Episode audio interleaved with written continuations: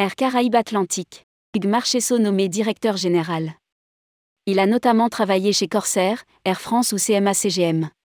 Air Caraïbes annonce la nomination d'Hugues Marchesso au poste de directeur général d'Air Caraïbes Atlantique depuis le 3 octobre 2022.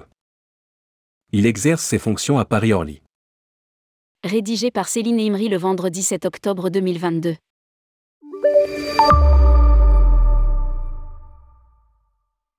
Hugues Marchesso a 55 ans et a consacré l'intégralité de sa carrière à l'aérien et en particulier au service des opérations aériennes, aussi bien des activités passagers que du cargo.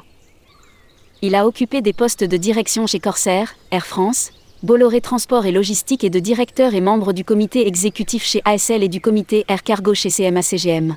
Sa dernière expérience a été la création de la compagnie aérienne CMA-CGM Air Cargo en 2021.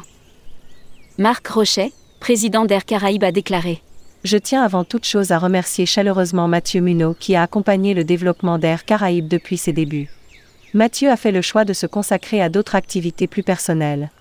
Je suis convaincu que l'arrivée d'Hugues Marchesso à nos côtés sera un atout de plus pour notre compagnie. Hugues est un grand professionnel de l'aérien, il connaît parfaitement nos activités et nos marchés et pourra ainsi mettre son expertise au service de nos ambitions.